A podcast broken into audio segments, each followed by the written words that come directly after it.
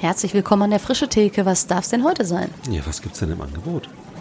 Wie wäre es mit Daniel Hufeisen und Freiraum? Kontextanalyse, Frieden als Ziel, Freiraum geben, Unverbindlichkeit, Geschmackssachen, Wüste in der Oase, Augenhöhe und Mitmachraum. Ah, das klingt interessant. Ja, dann nehme ich mal 55 Minuten. Sehr, sehr gerne. Los geht's. Frische Theke.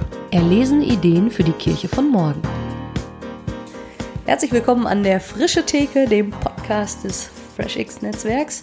Rolf und ich, Katharina, sind noch immer in Berlin, äh, denn hier gibt es viel zu entdecken. Und wir sitzen mit Daniel Hufeisen zusammen. Hallo Daniel, danke, dass wir da sein dürfen. Hallo, herzlich willkommen. Hi Daniel. Wir sitzen im Freiraum. Äh, Freiraum 134a heißt es, richtig? Es heißt eigentlich nur Freiraum, nur die, da die Website und so schon vergeben war, heißen wir im Internet überall Freiraum 134a. So kann es gehen. Ja. Ja. Das ist Ähm, immer noch das Dominierende jetzt Ja. bei der Markenwahl. Ähm, und man könnte sagen, das ist eine Gemeindegründung des Gemeinschaftsverbandes Berlin. Berlin-Brandenburg, Des oder? Gemeinschaftswerks Oh, Berlin-Brandenburg. des Gemeinschaftswerks, Ja. alles klar. Ja. Ja. Und du hast hier sieben Jahre lang gegründet, bis jetzt sozusagen gar nicht mehr der Hausherr hier, sondern wir dürfen uns ganz kurz, nachdem du hier deine Stelle beendet hast, mit dir treffen. Posthum. Das hoffentlich nicht. Das nicht. Und können mit dir so ein bisschen Rückblick halten auf sieben Jahre Gemeindegründung. Jetzt sitzen wir ja hier in Berlin. Ähm, vielleicht nimm uns doch mal mit rein. Wie ist das hier losgegangen? Wie bist du dazu gekommen, in Berlin für das Gemeinschaftswerk Gemeinde zu gründen? Also Freiraum ist schon etwas vor mir losgegangen. Das fing damit an, dass das Gemeinschaftswerk, also ein Verband landeskirchlicher Gemeinschaften hier in Berlin und Brandenburg, die haben überlegt, was sie mit diesem Haus, in dem wir hier sitzen, was sie damit machen. Also hier in dem Haus, das hat eine lange Geschichte. Ähm, also es gab hier schon christliche Jugendarbeit vor 100 Jahren in dem Arbeiterviertel Prenzlauer Berg und dann war es ein CVM, dann eine private Gruppe und dann lange landeskirchliche Gemeinschaft. Wie so vieles hat sich auch die Situation der Gemeinde hier im Haus nach der Wende verändert. Ähm, die Gemeinde ist älter geworden, die jüngeren Leute sind eher weggegangen und dann war die Frage, wie geht es weiter? Es war absehbar, diese Gemeinde wird es nicht mehr so lange geben und Zumindest wird sie die Menschen in der Nachbarschaft nicht erreichen. Dann entstand die Idee, hier einen Begegnungsort, eine Gemeinschaftsgründung zu starten.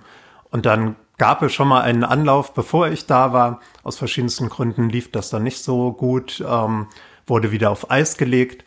Und als es gerade auf Eis gelegt war, war ich auf Stellensuche und habe zufälligerweise bei einem Café davon gehört. Ähm, und das klang sehr spannend und die Ideen und Konzepte, die es da gab, ähm, klangen so, als ob das genau mein oder unser Ding ist, also von meiner Frau Conny und mir, so dass wir dann im Oktober 2013 hier nach Berlin gekommen sind und richtig angefangen haben mit Freiraum.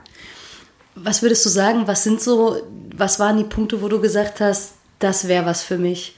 Also, wa was hat dich gereizt an dieser Situation?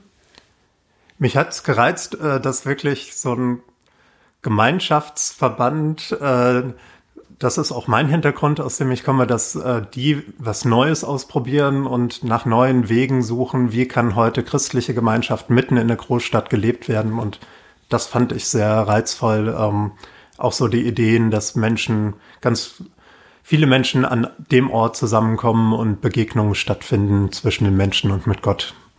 Da habe ich gedacht, das, das könnte was sein. Jetzt ist ja Berlin nicht äh, gleich Berlin und der Prenzlauer Berg anders als manch andere Kieze. Wie, also du kommst ja gar nicht selber aus Berlin, ne? Nee, ich komme aus Nordhessen, Waldecker Land, vom Dorf. Ist ja so ähnlich. So ist genau. Ist ja ja. fast, fast das gleiche. Das Fast heißt, ihr seid hier hingezogen. Wie habt ihr euch diesen Stadtteil erschlossen? Wie habt ihr Menschen kennengelernt? Oder was waren vielleicht auch Sachen, wo ihr gemerkt habt, das zeichnet das, wo wir hier sind, aus?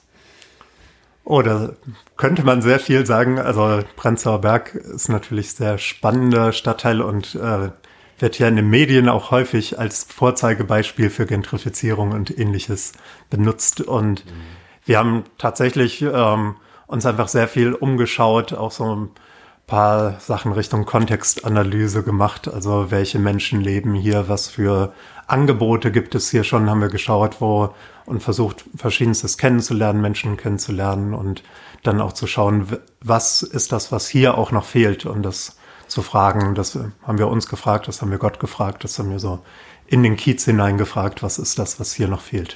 Wie habt ihr das gemacht? So ganz konkret. Wie habt ihr rausgefunden, was es hier schon gibt? Ganz konkret haben wir vorher auch schon viel einfach Internetrecherche gemacht und haben dann hier auch mal so Stadtteilspaziergänge, also wo wir ganz bewusst geschaut haben, welche Begegnungsorte gibt es hier denn schon und haben uns auch angeschaut, was bieten die anderen Gemeinden. Also an Gemeinden mangelt es hier definitiv nicht. Ähm, aber was bieten die an und was fehlt auch da? Und eine Sache hier bei der Kirchengemeinde, die groß und lebendig und äh, mit vielen Leuten ist, da zum Beispiel gibt es viele Angebote für Familien und auch für Senioren, aber so dazwischen, außer Gottesdiensten, fast nichts. Mhm. Ähm, und da haben wir gedacht, da, da fehlt unter anderem was. Ja. Und wie habt ihr das dann gemacht, dass was entstanden ist, was genau passend und ergänzend war zu der Gemeinde, die es schon gab?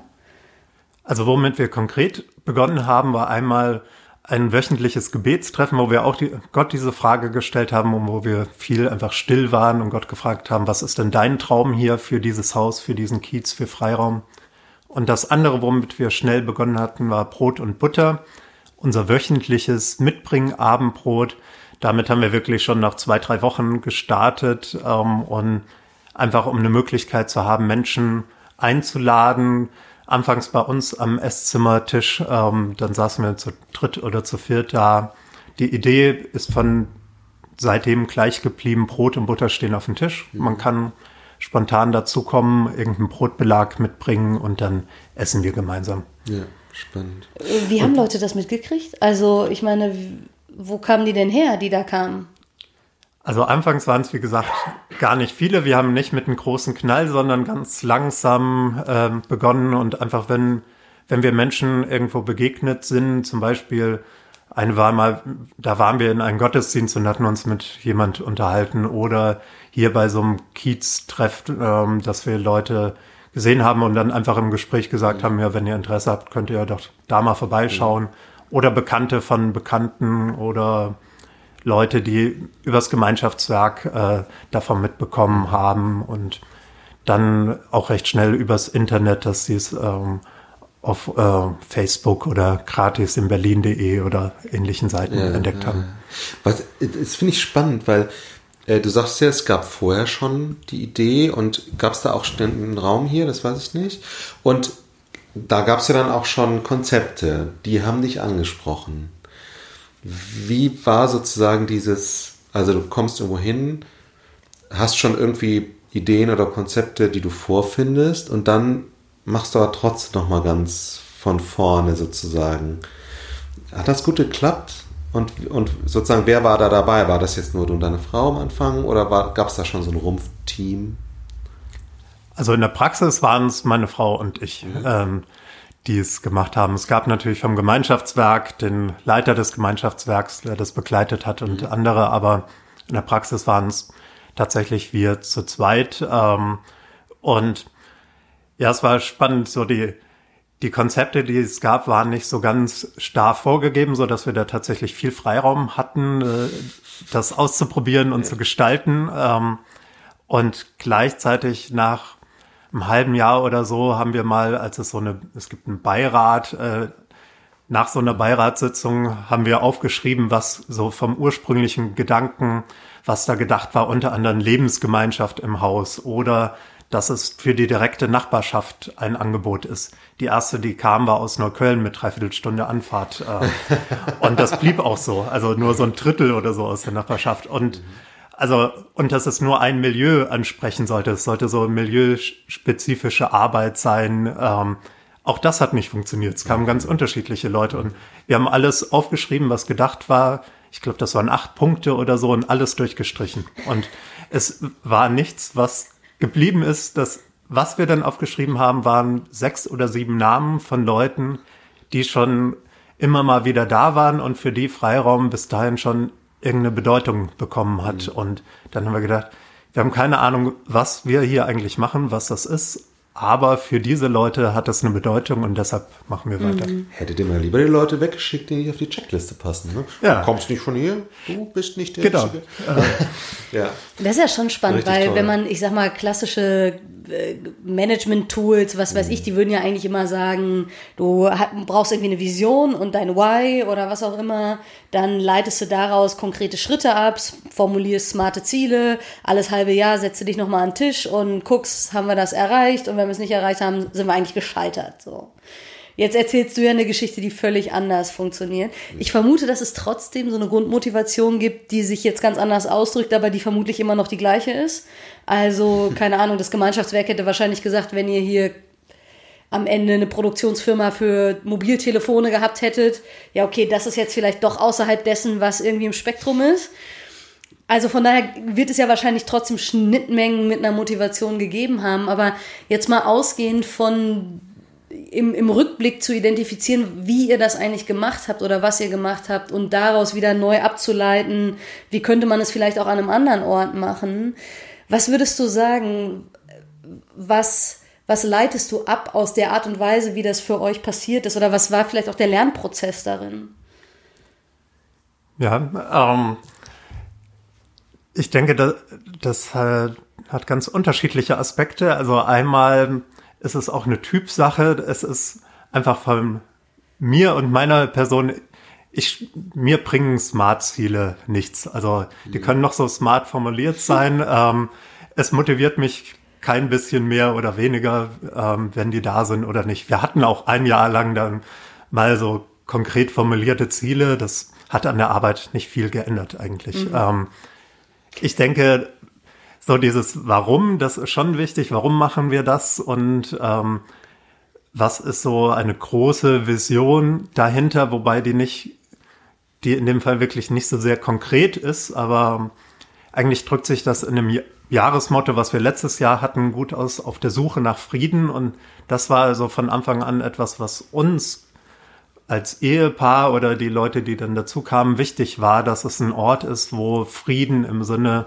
eines ganzheitlichen Shaloms erlebbar ist und Menschen Schritte dahin machen können. Also Frieden im Sinne von heile Beziehungen zu mir selbst, zu meinem Mitmenschen, zu Gott, ähm, zur Gesellschaft und auch in der Gesellschaft. Und das, ähm, das ist natürlich ein riesiges Ziel sozusagen, aber schon etwas, wo man auch Dinge dran messen kann oder wo man sich dran mhm. orientieren kann. Dient das dem Frieden mhm. oder dient es nicht dem Frieden? Und das, das ist vielleicht so ein Grundgedanke, der mhm. sich durchgezogen hat ja, und, und hat mich den, motiviert. Hat ja den riesen Vorteil, dass es gleichzeitig total offen für Kontextualität bleibt. Denn wie dieser Frieden sich dann hier äußert, was die Formen sind, in denen das erlebbar wird für die Menschen, die dann andocken und kommen, da hast du halt immer noch eine riesige Weite. Und das ist ja vielleicht genau ja. der Vorteil daran. Ne?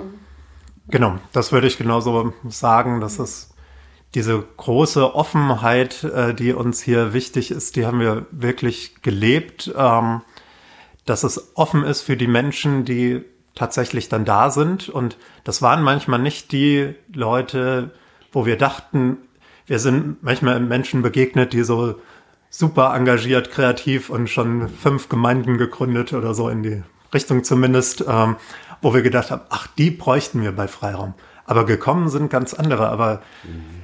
das war manchmal gar nicht so einfach. Aber irgendwann habe ich das auch verstanden. Die Menschen, die da sind, die sind da und das ist gut so. Und Gott hat auch die zu uns geschickt, die einfach da sind. Und äh, damit kann etwas entstehen. Und dafür waren wir offen und damit sind dann auch immer wieder neue Sachen entstanden, einfach durch die, die da waren oder an die wir dann noch gedacht haben, die uns ähm, vors Auge kamen oder ja. aufs Herz gelegt wurden. Wie würdest du die Gemeinschaft charakterisieren, die hier entstanden ist? Was zeichnet die aus?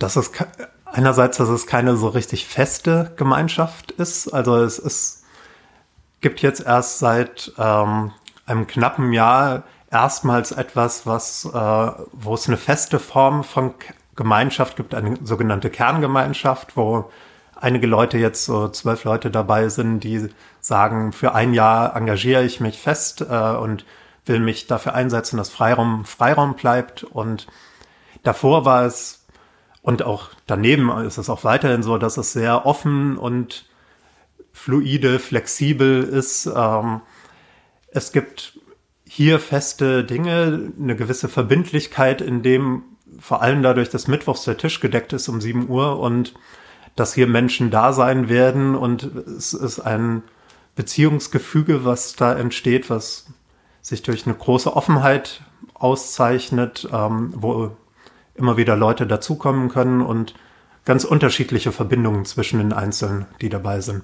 Aber eigentlich nicht so ein Innen-Außen-Ding. Das gab es nie und auch mit der Kerngemeinschaft ist das jetzt nicht eigentlich nicht so der Fall. Hm. War das manchmal auch problematisch? Also, oder ist das problematisch im Sinne von, man weiß gar nicht so richtig, worauf man sich einstellen kann, wie viele Leute, ich sag mal, verbindlich mit anpacken, wenn was gebraucht wird, wer überhaupt wiederkommt? Ja, aber das war nicht schlimm.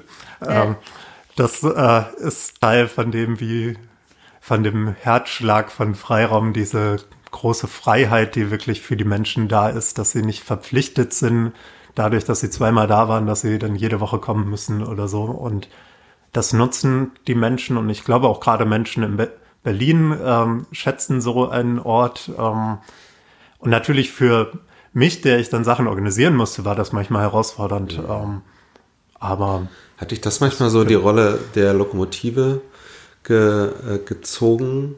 Also wo du gedacht hast, du, du bist derjenige, der hier irgendwie äh, das Ding am Laufen hält und ähm, gibst die ganze Energie rein und andere machen, wie, wie es gut für sie ist, sag ich jetzt mal. Aber ne, ist das so gewesen oder hattest du den Eindruck gar nicht? Also es gab auch mal solche Phasen, würde ich sagen, aber wenn das dauerhaft so gewesen wäre, dann hätte ich ähm, zwischendurch irgendwann gesagt, nee, das mhm. reicht mir. Ähm, also das war wenn da mal phasenweise, dass sich das so angefühlt hat. An sich gab es eigentlich immer Menschen, denen das auch wichtig war, ähm, die das nicht unbedingt durch ja. verbindliche Mitarbeit, wie man das vielleicht aus manchen Gemeinden kennt, äh, die haben es nicht dadurch ausgedrückt, ähm, aber durch anderes. Wie? Dadurch, dass sie immer wieder gekommen sind, dass sie auch ähm, das wirklich gespiegelt haben, dass es für sie ein wichtiger Ort ist ähm, und dass wir es erleben konnten, dass Menschen tatsächlich so Schritte in Richtung Frieden, sag ich jetzt mal, ähm, gemacht haben. Ich erinnere mich an ein Gespräch, das glaube ich schon länger her, wo du irgendwann mal sagtest, naja, es heißt immer, ähm, milieuübergreifende Gemeinschaften funktionieren nicht. Und äh, ich weiß auch, wie du dann irgendwie selber so ein bisschen fast konzerniert sagtest, aber bei uns ist das einfach so. Uns ist das irgendwie passiert, dass Leute aus völlig unterschiedlichen Hintergründen, wo man im ersten Moment vielleicht auch denken würde, das kann gar nicht gehen, dass die zusammen was Verbindendes finden, so. Dass das hier irgendwie passiert ist. Und ich muss da immer dran denken, weil ich irgendwie, gerade wenn ich mich auch mit FreshX beschäftige, ähm, ist das ja eine Frage, die häufig auch kommt. Naja, ist das dann so ein Klüngel, wo es irgendwie für jede Nische so eins gibt, aber ist nicht Reich Gottes auch viel mehr? Ist das nicht auch grenzüberschreitend und genau anders, dass es nämlich Gemeinschaften gibt, in denen das real wird.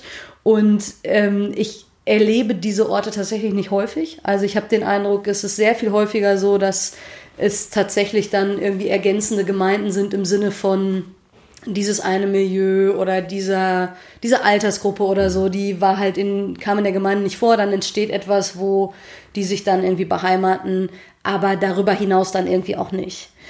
Und äh, dann muss ich aber immer an Freiraum denken und denke, nee, das gibt's aber auch anders. Äh, und so wie du davon ja. erzählt hast, ist das ja nichts, was ihr irgendwie jetzt massiv forciert oder intendiert habt, aber was gekommen ist. So. Erzähl doch mal, wie das war.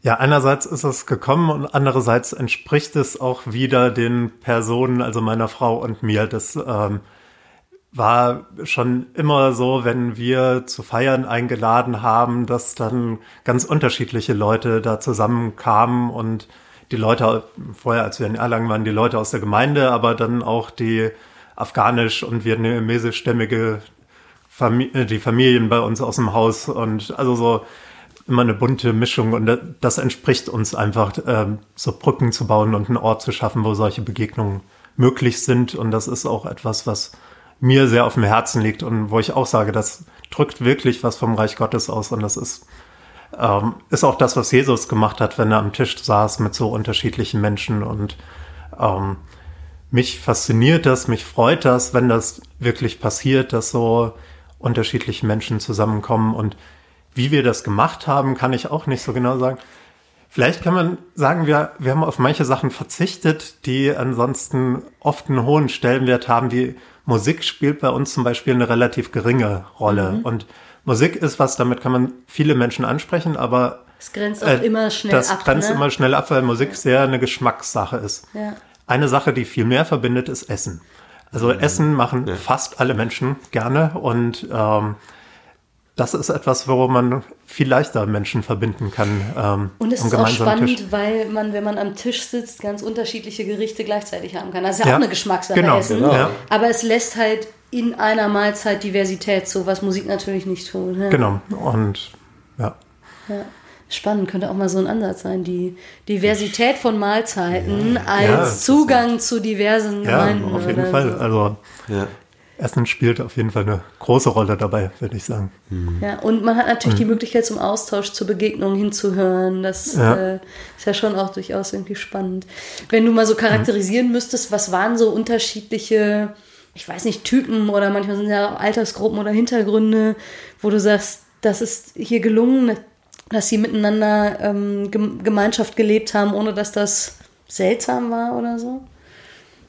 Also, das ist wenn ich so jetzt so dran denke, was für Menschen lange Zeit dabei sind, da ist die Frau so Mitte 30, die in der Unternehmensberatung arbeitet, dann ist jemand mit einer ähm, geistigen Behinderung, der dabei ist, der im betreuten Wohnen lebt, dann sind da, da ist die über 80-jährige Seniorin aus der Nachbarschaft, ähm, dann sind immer schon Menschen mit Migrationshintergrund mit dabei und ähm, seit 2015 auch sehr viele Geflüchtete und da auch wieder dann aus Syrien, aus dem Iran, Muslime, Christen, ähm, Atheisten, also wirklich sehr vielfältig ähm, fast an Menschen und Generationen, Kulturen, religiöse Hintergründe, mhm. Milieus. Ähm, ist es leichter, Frieden zu leben, wenn man sich bewusst in so eine diverse Gemeinschaft gibt? Im Vergleich zu, naja, wir sammeln irgendwie die Leute um uns oder wir halten uns zu denen, die uns eh passen und die eh so ticken wie wir? Oder ist das schwieriger? Also in der Umsetzung vor Ort kann es vielleicht sogar manchmal schwieriger sein, aber ich glaube, schon allein die Tatsache, dass die Menschen gemeinsam in einem Raum sind und gemeinsam an einen Tisch setzen, das ist schon Friedenleben. Mhm. Und damit drückt man, schafft man schon sehr viel Frieden, weil auch Menschen durch diese Begegnungen Vorurteile abbauen in die verschiedensten Richtungen, haben wir hier erleben können. Und gleichzeitig ist es auch nach außen ein Zeichen, dass das möglich ist. Also, dass Frieden auch zwischen diesen unterschiedlichsten Gruppierungen möglich ist, dass ein versöhntes Miteinander möglich ist und wo man nach außen das einfach deutlich macht. Und wer behauptet, das geht nicht mit den Flüchtlingen oder den Muslimen oder den, den, den, den. Ähm, den der, Deutschen. Den Deutschen, den Evangelikalen, den äh, Landeskirchlern, den Katholiken, also so, den kann man sagen, ja, schaut doch mal bei Freiraum, da geht das. Da sitzen ja alle an einem Tisch und Gibt es ein Geheimnis, warum das funktioniert? Ähm, Außer dieses bewusst sich in die Situation geben? Ich würde das schon sagen, dass das so etwas von Gottes Geist ist, der da am Wirken ist und ähm, so, man könnte sagen, am Tisch des Herrn oder ich tue mir mit solchen Formulierungen ein bisschen mhm. schwer, weil ich es auch nicht überhöhen mhm. möchte, aber gleichzeitig stimmt das auch. Also es ist, das ist unsere Grundhaltung, aus der wir das machen und das erkennen die Menschen auch. Wir schreiben nicht groß christliches Abendessen darüber. Ähm, christliches aber, Abendessen. Aber wer kommt oder wer sich, wer sich die Website anschaut, der erkennt das, dass das, ähm, dass wir zur Kirche gehören. Ähm, in einem Raum, wo wir sitzen, ist eine Ikone an der Wand, wo Jesus am Essen ist. Ähm, also das, das kann man hier erleben, das kann man hier spüren und ähm, es war auch ganz am Anfang mal eine Rückmeldung von einer atheistischen Israeli, die kam und sagt, dass hier ist irgendwie so ein anderer Geist, äh, hat sie gemeint. Und Habt ihr explizite Formen ähm, im Verhalten, wie ihr das ausdrückt? Also, das klingt schon total bescheuert. Eine Ikone an der Wand ist ja schon sehr explizit auch, aber es ist immer noch sehr viel impliziter, als das vielleicht auch mancher fordern würde für so ein christliches äh, Ding. Also bei, bei Brot und Butter ganz konkret äh, sprechen wir am Anfang ein Tischgebet, was ja auch explizit mhm. christlich äh, oder mindestens religiös ist. Und ansonsten gibt es da aber noch eine Vorstellungsrunde als weiteres Programmelement ähm, und keine weiteren Gebete oder Andachten oder ähnliches. Ähm, aber daneben gibt es noch einige andere Veranstaltungen. Man kann das so grob einteilen, dass es Brot und Butter gibt, dann Freizeitaktivitäten, Spieleabende, Ausflüge, ähnliches, interkulturelle Angebote, wo es darum geht, sich gegenseitig kennenzulernen oder auch die Sprache zu lernen und ähm, dann aber auch spirituelle Angebote, wo wir das auch bewusst so nennen, ähm, dass es ein Friedensgebet gibt oder eine Gruppe, wo wir gemeinsam Bibel lesen oder an Feiertagen die entsprechenden Feiertage mhm. miteinander feiern. Und hast du den Eindruck, dass du hier ähm, anders betest und Bibel liest als in anderen christlichen Kontexten? Ja, auf jeden Fall. Ähm, Kannst du mal weil, erzählen, was da die Unterschiede ja, sind? Das würde mich interessieren. Also eigentlich fast immer, wenn wir sowas gemacht haben, nicht unbedingt bei der Bibelteilengruppe, äh, aber bei den meisten anderen Sachen war es eigentlich fast immer so, dass Menschen dabei waren, die keine oder nur eine sehr geringe christliche Prägung haben. Also die die Vokabeln nicht kennen, die sich damit einfach, die das nicht so kennen und wissen. Und ähm, dementsprechend haben wir versucht, Formen zu finden, wo sich alle daran beteiligen können und auch eine Sprache zu finden, die alle verstehen können. Sowohl die, ähm, die damit bisher noch gar nichts zu tun hatten, als auch die, die äh, ihr Leben lang schon Christen sind. Und wie macht man das?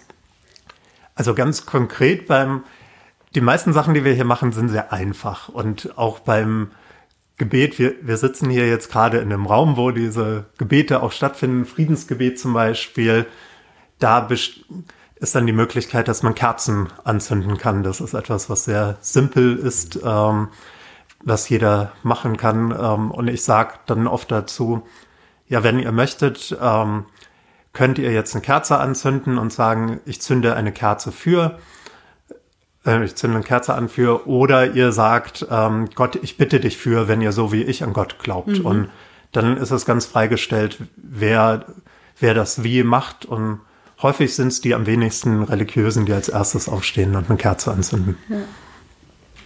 Ja, ja das glaube ich. Hm. Was für Rituale habt ihr sonst noch? Was für Rituale? Ähm, das ist ja so ein Ritual zum Beispiel. Ja.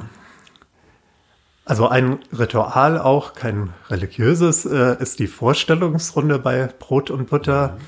wo wir uns vorstellen mit unserem Namen, wo wir wohnen, also in welchem Stadtteil oder welcher Straße und dann noch drei Stichwörtern, drei Themen, die einen gerade bewegen, ohne weitere Erklärung äh, einfach U-Bahn, ähm, Jobsuche und Regenschirm oder sowas. Und ähm, das wird wirklich jede Woche gemacht. Äh, fast jede Woche sind auch neue Leute mit dabei oder zumindest Menschen, die sich nicht kennen untereinander. Und das ist aber auch ähm, sehr guter Anknüpfungspunkt für weitere Gespräche. Dann hat jede, jeder einmal etwas gesagt und wurde wahrgenommen und man kann nachfragen, man muss nicht nachfragen ähm, und jede Person kann auch selber bestimmen, wie sehr ähm, sie sich öffnet. Also ob man jetzt U-Bahn oder Jobsuche oder Zukunftsangst sagt, ähm, das ist einem frei überlassen und all das wird auch gesagt und ändert sich auch manchmal von Woche zu Woche,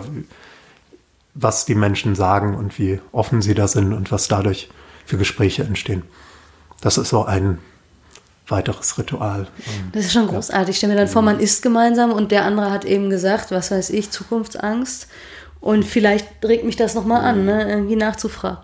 In aller Offenheit. Und ja. dass das auch sehr schnell sehr persönlich werden kann, kann ich mir irgendwie ganz gut vorstellen. Und es ist ja tatsächlich von, von der, ich sage jetzt mal in Anführungsstrichen, Methode her denkbar simpel.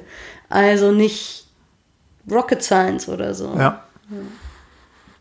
Also wie gesagt, die meisten Dinge, die wir hier tun, äh, sind sehr simpel. Also Aber oft ist ja das Simple erstens schwer. Genau, ich glaube zweitens- nämlich auch, dass das schwer ist. Und es erfordert Mut, weil man, weil der kleine Kritiker im Hinterkopf, gerade der fromme Kritiker, dann glaube ich sehr gerne sagt, das ist aber nicht äh, komplex genug, nicht. es reicht nicht, das ist doch, dafür willst du Geld haben und irgendwie so, ne?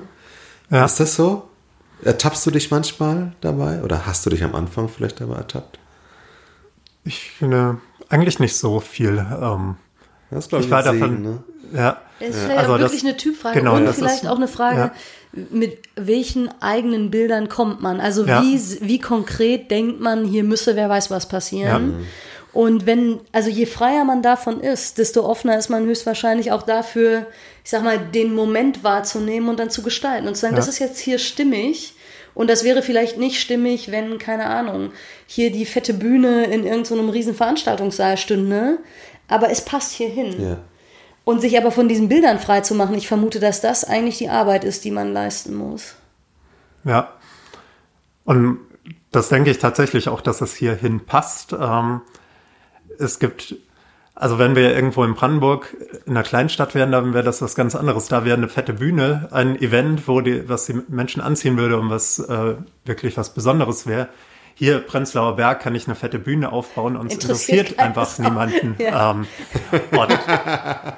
Peter Rollins hat mal das Bild von der Wüste in der Oase ähm, genannt. Und das finde ich auch ein schönes Das Bild. ist ein also super Bild, ja. ähm, Berlin als die Oase, wo man einfach, wo es unendlich viel Leben gibt und unendlich viele Dinge, die man tun kann. Ähm, und da ist unser Ding nicht das zu toppen mit der krasseren Lichtshow oder ähnliches, sondern mit etwas ganz Einfachen und ganz Simplen. Und noch simpler als Brot und Butter auf den Tisch stellen geht eigentlich fast gar nicht mehr. Und ähm, gleichzeitig ist es aber auch so ein, so ein Ansatz, was wollen wir hier? Und wir hatten nicht so sehr den Anspruch, wir wollen den Menschen, die hier kommen, erklären, wie das Leben funktioniert oder wie dieses oder jenes ist, ähm, sondern erstmal tatsächlich einen Raum schaffen. Ähm, Daher den Namen, den habe ich nicht selber ausgewählt, aber er trifft es trotzdem sehr gut, äh, dass hier ein Freiraum ist, wo man sein kann und in dieser Freiheit dann auch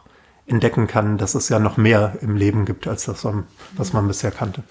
Ja, und vielleicht ist Begegnung und ein Raum für Begegnung auch eine Not, die es in Berlin gibt. Ja. Also ich kenne manche Leute, die hier über Jahre gewohnt haben und die gesagt haben, eigentlich habe ich hier nie jemanden kennengelernt. Was ja absurd ist, weil, also ich meine, ich komme aus so einer 50.000 Einwohnerstadt. Das ist natürlich noch mal ganz anders und ich finde, man guckt dann manchmal auf Berlin und denkt sich irgendwie, ja, das ist ja, das sind so viele Leute und das ist toll und man kann so viel erleben und machen und tun. Und die Anonymität von so einer Stadt, die spürt man wahrscheinlich nur, wenn man hier dann wirklich mal gelebt Ja. hat. Und das ist auch was, was uns ganz viel rückgemeldet wurde, dass, dass das was Besonderes ist, so ein Ort, wo man wahrgenommen wird als Person und wo auch nicht nur so Menschen sind wie man selber, also mit ganz ähnlichen Leuten, dann kann man auch in irgendeinem, weiß nicht, also mit den Kolleginnen und Kollegen was machen oder so, dann hat man recht ähnlich und das machen ja auch viele, ist ja auch okay, aber um mal andere Menschen kennenzulernen, da gibt's wirklich nicht viele Orte, wo das möglich ist und das hat wirklich, hat was Besonderes und, und das haben wir auch von vielen gehört, dass ihnen das geholfen hat, in Berlin anzukommen. Menschen, die aus anderen deutschen Städten nach Berlin gekommen sind, die sagen, ja, hier durch Freiraum bin ich erst hier angekommen und habe ähm, Kontakte gefunden.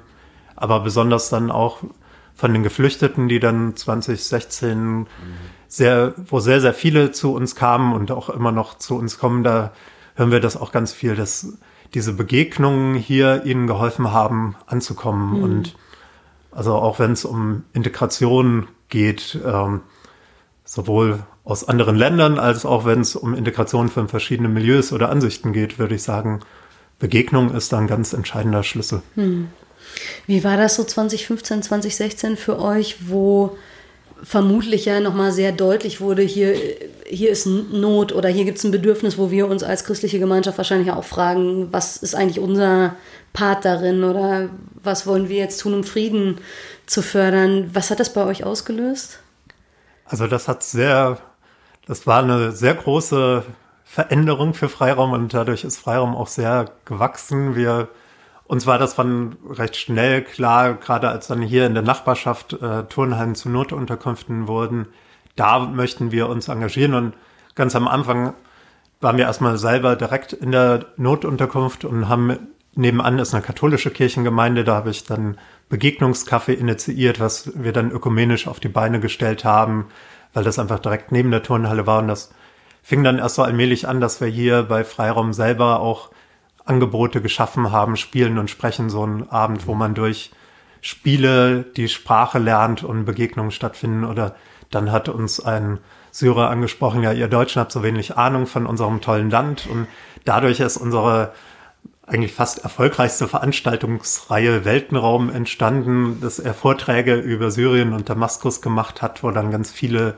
Menschen kamen und natürlich wurde danach auch gemeinsam gegessen und ähm, dann wird Freiraum recht schnell bekannt als ein Ort, wo wirklich Begegnungen auf Augenhöhe stattfinden mhm. und wo wir das auch von Integration, der Integrationsbeauftragten oder ähnlichen ähm, gehört haben, dass mhm. es was Außergewöhnliches ist, was hier stattfindet.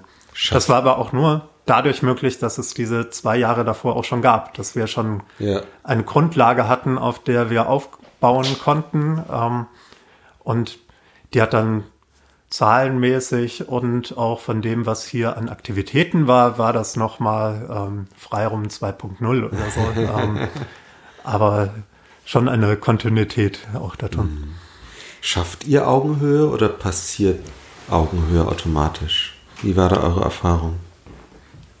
Das ist wieder so eine Frage, wie man das macht. Und das, das finde ich, kann man gar nicht so leicht beantworten, ob das äh, wir das schaffen oder es passiert.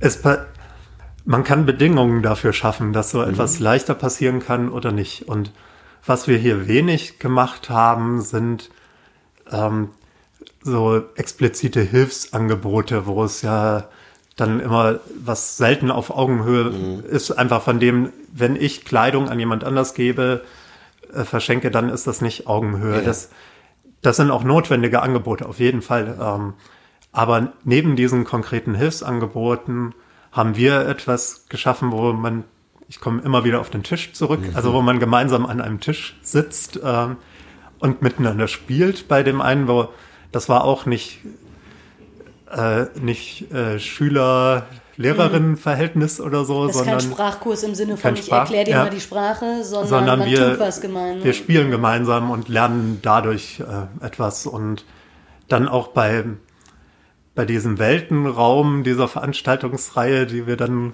angefangen haben, da war die Augenhöhe ja genau anders, oder da war, wenn dann andersrum, da hat, ähm, da war der Lehrer, der, der aus Damaskus kam und ähm, in Anführungszeichen wir Deutschen äh, mhm. waren die, die was gelernt haben und ähm, ich glaube, da, wenn man, so kann man Augenhöhe schaffen oder Bedingungen dafür ermöglichen. Bedingungen dafür ermöglichen. Ja. Vielleicht ist ermöglichen, das richtige Wort. Den ja, Raum schaffen, den Freiraum ja. für Augen. Also ich habe den Eindruck, dass es eher eben eine Haltungsfrage ist. Ja. Also oder eine Einstellungsfrage. Ist das etwas, was ich sowieso so sehe? Und ich merke schon in den letzten Wochen, als dieses ganze Thema um äh, Rassismus nochmal ja deutlicher wurde und dieser Begriff White Supremacy oder auch White Saviorism, also im Sinne von äh, ich habe den Eindruck, ich tue was Gutes, indem ich helfe, aber in einer Art und Weise, was auch in gewisser Weise mein Abhängigkeitsverhältnis irgendwie ausdrückt. Und das hat mich in den letzten Wochen wirklich nochmal sehr bewegt, weil ich den Eindruck habe, dass das auch was ja ein Stück weit in Prägung und Gesellschaft verankertes ist. Und das überhaupt mal als Einstellung zu identifizieren und zu sagen, nee, das ist aber nicht das, was eben Augenhöhe schafft und ermöglicht. Das ist auch was, was ganz schwer Integration äh, äh, ermöglicht. Ähm, und das zu durchbrechen ist, glaube ich, aber auch schon eine Kunst, weil man sich in diese Einstellung, glaube ich, an vielen Stellen hineinarbeiten muss. Ja. Also da bin ich natürlich auch nicht frei davon, aber gleichzeitig sind das Themen, die mir wirklich wichtig sind mhm. ähm, und auch die Menschen, die kommen, ernst nehmen, auch mit dem, was sie mitbringen, mit ihrer Geschichte und ihren Einstellungen und so und ähm, da dann Plattformen schaffen, wo erstmal ein Austausch stattfinden kann. Ähm, und natürlich haben wir in gewisser Weise auch geholfen und äh, auch einen Ort geschaffen, der einfach, weil wir einen Vorsprung hier haben, ähm, wir schon ein paar Jahre länger in Berlin waren und uns ein bisschen auskannten. Mhm. Ähm. Hm. Bei so einem Weltenraum jetzt, ich weiß nicht, wie oft hat das stattgefunden, weißt du das ungefähr? Also wir haben das im Anfang 2016 begonnen und dann monatlich oh, so wow. 2016, 2017 fast monatlich, denke ich, und seit 2018 in unregelmäßigen Abständen. Ähm, also genau zählen kann ich es jetzt ja. nicht. Ähm, wie, wie, viele unterschiedliche, ich sag mal, Nationen oder Städte hast du bereist? Ja. Wie viele Länder hast du kennengelernt? Wir haben dann ähm, das waren gar nicht so viele, wo es so ein klarer Vortrag von einer Person war. Das war einfach der ähm, die Initialzündung. Genau, das ja. war die Initialzündung und Said, der das gemacht hat, der war vorher auch, hat mal als Reiseführer gearbeitet. Ah, ja, das war einfach so sein, sein Ding, sich vorne hinzustellen mhm. und äh, sowas zu machen. Gleich mit eins der nächsten war eine Zwölfjährige, ähm, die zum Thema Musik für den Frieden was gemacht hat. Ähm, die hat im Fernsehen ein Lied gehört, wo eine Sängerin aus den USA ein Lied für Syrien gesungen hat. Und dann hat sie ihren Vater gefragt, wie kommt denn das, dass die für Syrien singt? Und dann hat er so von Friedensliedern und so Hippie-Musik und all solchen Sachen ihr erzählt. Und sie hat daraus ein Referat gemacht für die Schule. Und daraus haben wir dann hier auch im Weltenraum gemacht.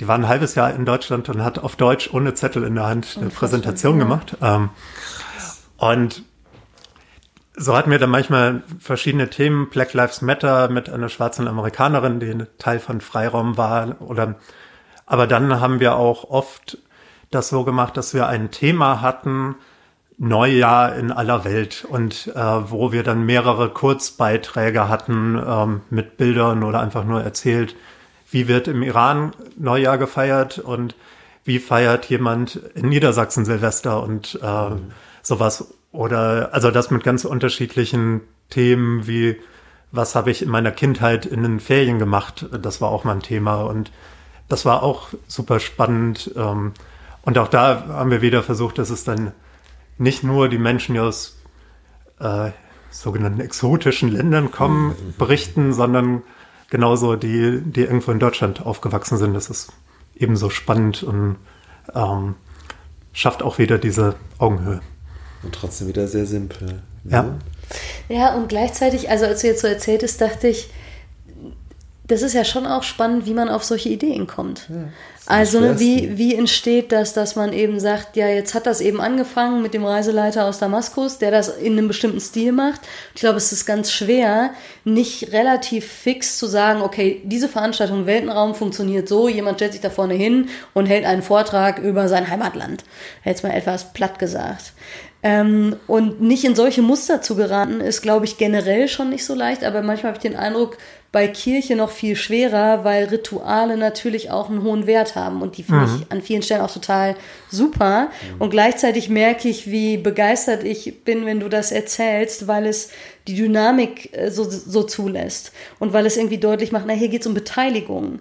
Und es ist was anderes, wenn einer erzählt, wie habe ich Silvester er erlebt, oder wenn man sagt, uns ist es wichtig, jetzt mal zu hören, wie unterschiedlichste Leute das eben erlebt haben und das lässt sich ja dann gut übertragen. Was würdest du Leuten raten, die sagen, wir haben Lust, neue Formate zu entwickeln, die es so vielleicht noch gar nicht gab?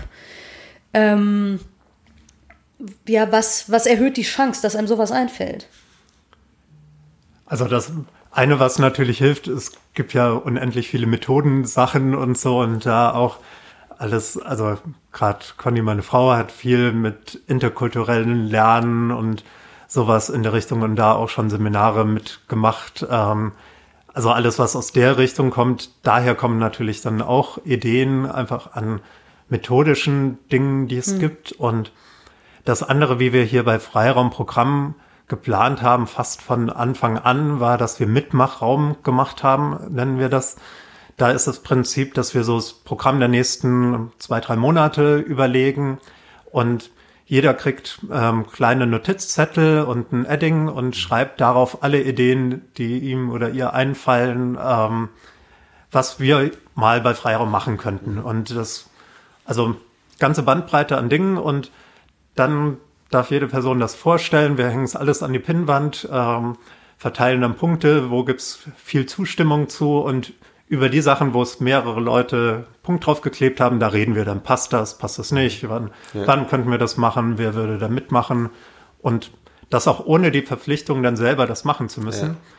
Und da kamen von Anfang an auch viele Leute, die noch nie irgendwo Programm geplant haben oder sowas, sondern die einfach gesagt haben, finde ich interessant und das nächste Mal beim Ausflug will ich nicht an den äh, Tegeler See fahren, da will ich lieber zum Wannsee fahren oder sowas und die das dann mitbringen und dadurch, durch diese sehr niedrigschwellige Beteiligungsmöglichkeit, dadurch entstehen natürlich dann auch viele Ideen und ähm, da kann man auch wieder den Raum geben, dass Ideen und Menschen zusammenkommen. Jetzt ist ja hier das schon auch so eine Schnittstelle sozusagen, rein zeitlich, weil du als irgendwie Mitinitiator oder dann zumindest irgendwie schon so Gründer oder ihr auch als Ehepaar jetzt die Stelle wechselt. Ähm, was für Gedanken habt ihr euch darüber gemacht, irgendwie, wie sowas jetzt gut weitergehen kann? Ich meine, ihr wart sieben Jahre hier.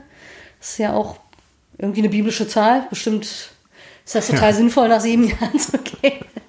nee, aber also, was war so der, oder ja, welche, welche Gedanken treiben euch da um oder wie, wie können, kann man eben ermöglichen, dass es möglichst gut auch weitergeht?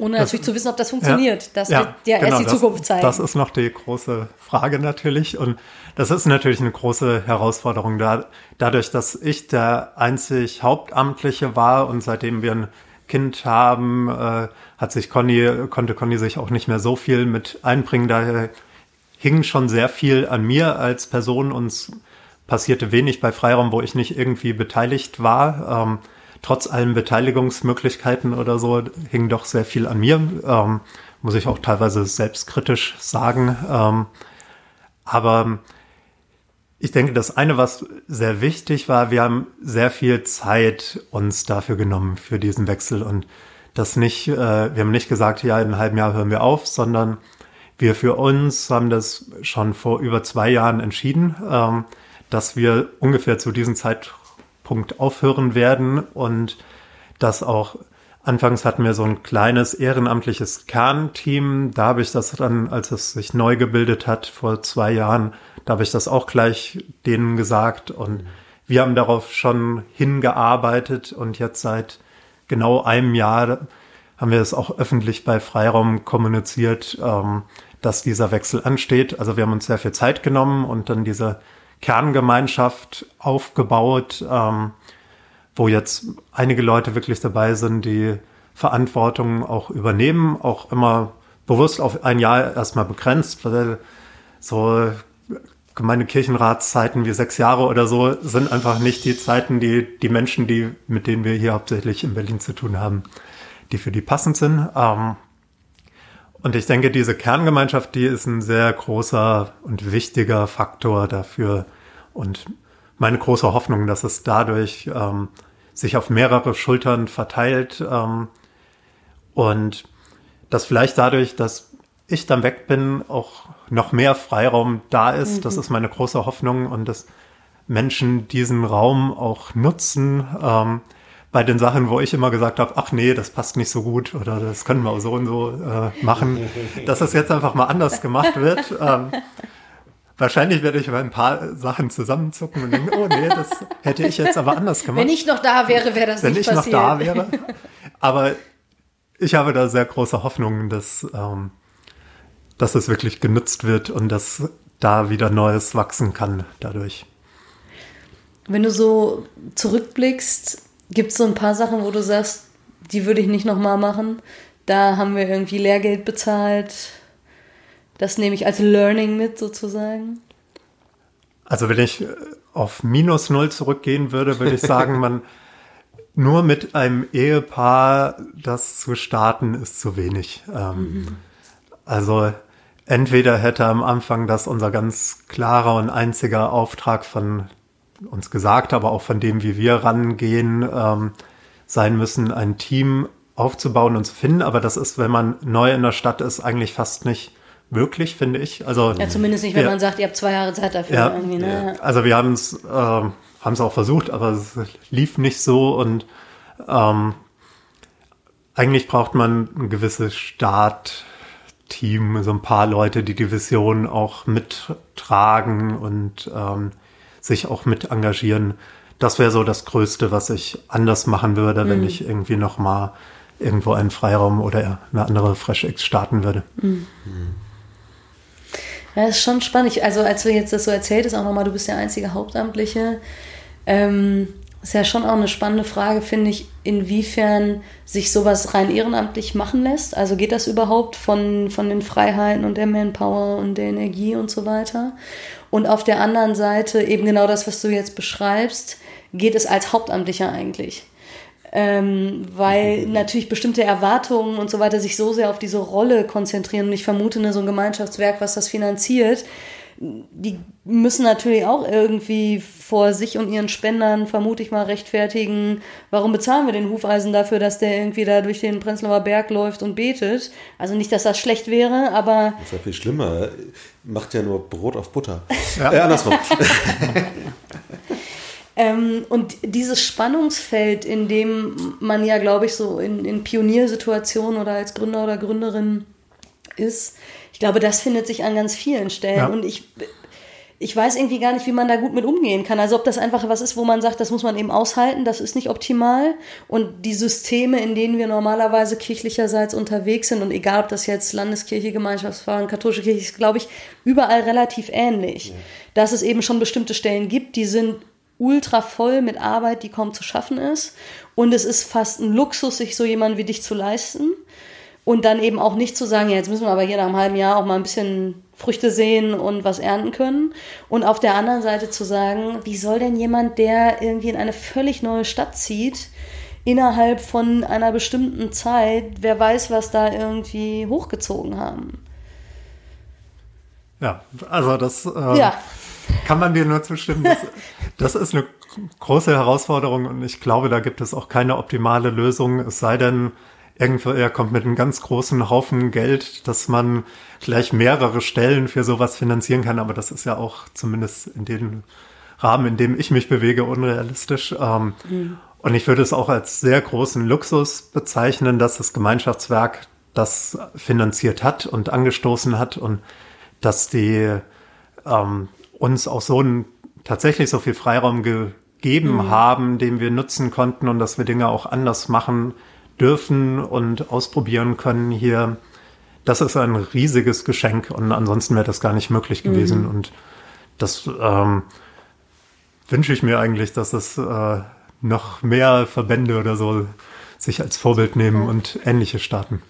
Ja, und ich vermute, man muss ja dann auch anfangen, zum Beispiel sowas wie Mitgliedschaft oder so wirklich nochmal ganz neu zu denken. Also ich, ja. ich weiß nicht, ob das stimmt, aber ich vermute mal, die Menschen, die hier hinkommen, die fühlen sich halt zu Freiraum zugehörig die würden wahrscheinlich nicht sagen, ich fühle mich dem Gemeinschaftswerk Berlin-Brandenburg zugehörig. Ja. Und deshalb spende ich da jetzt auch irgendwie Geld hin oder so.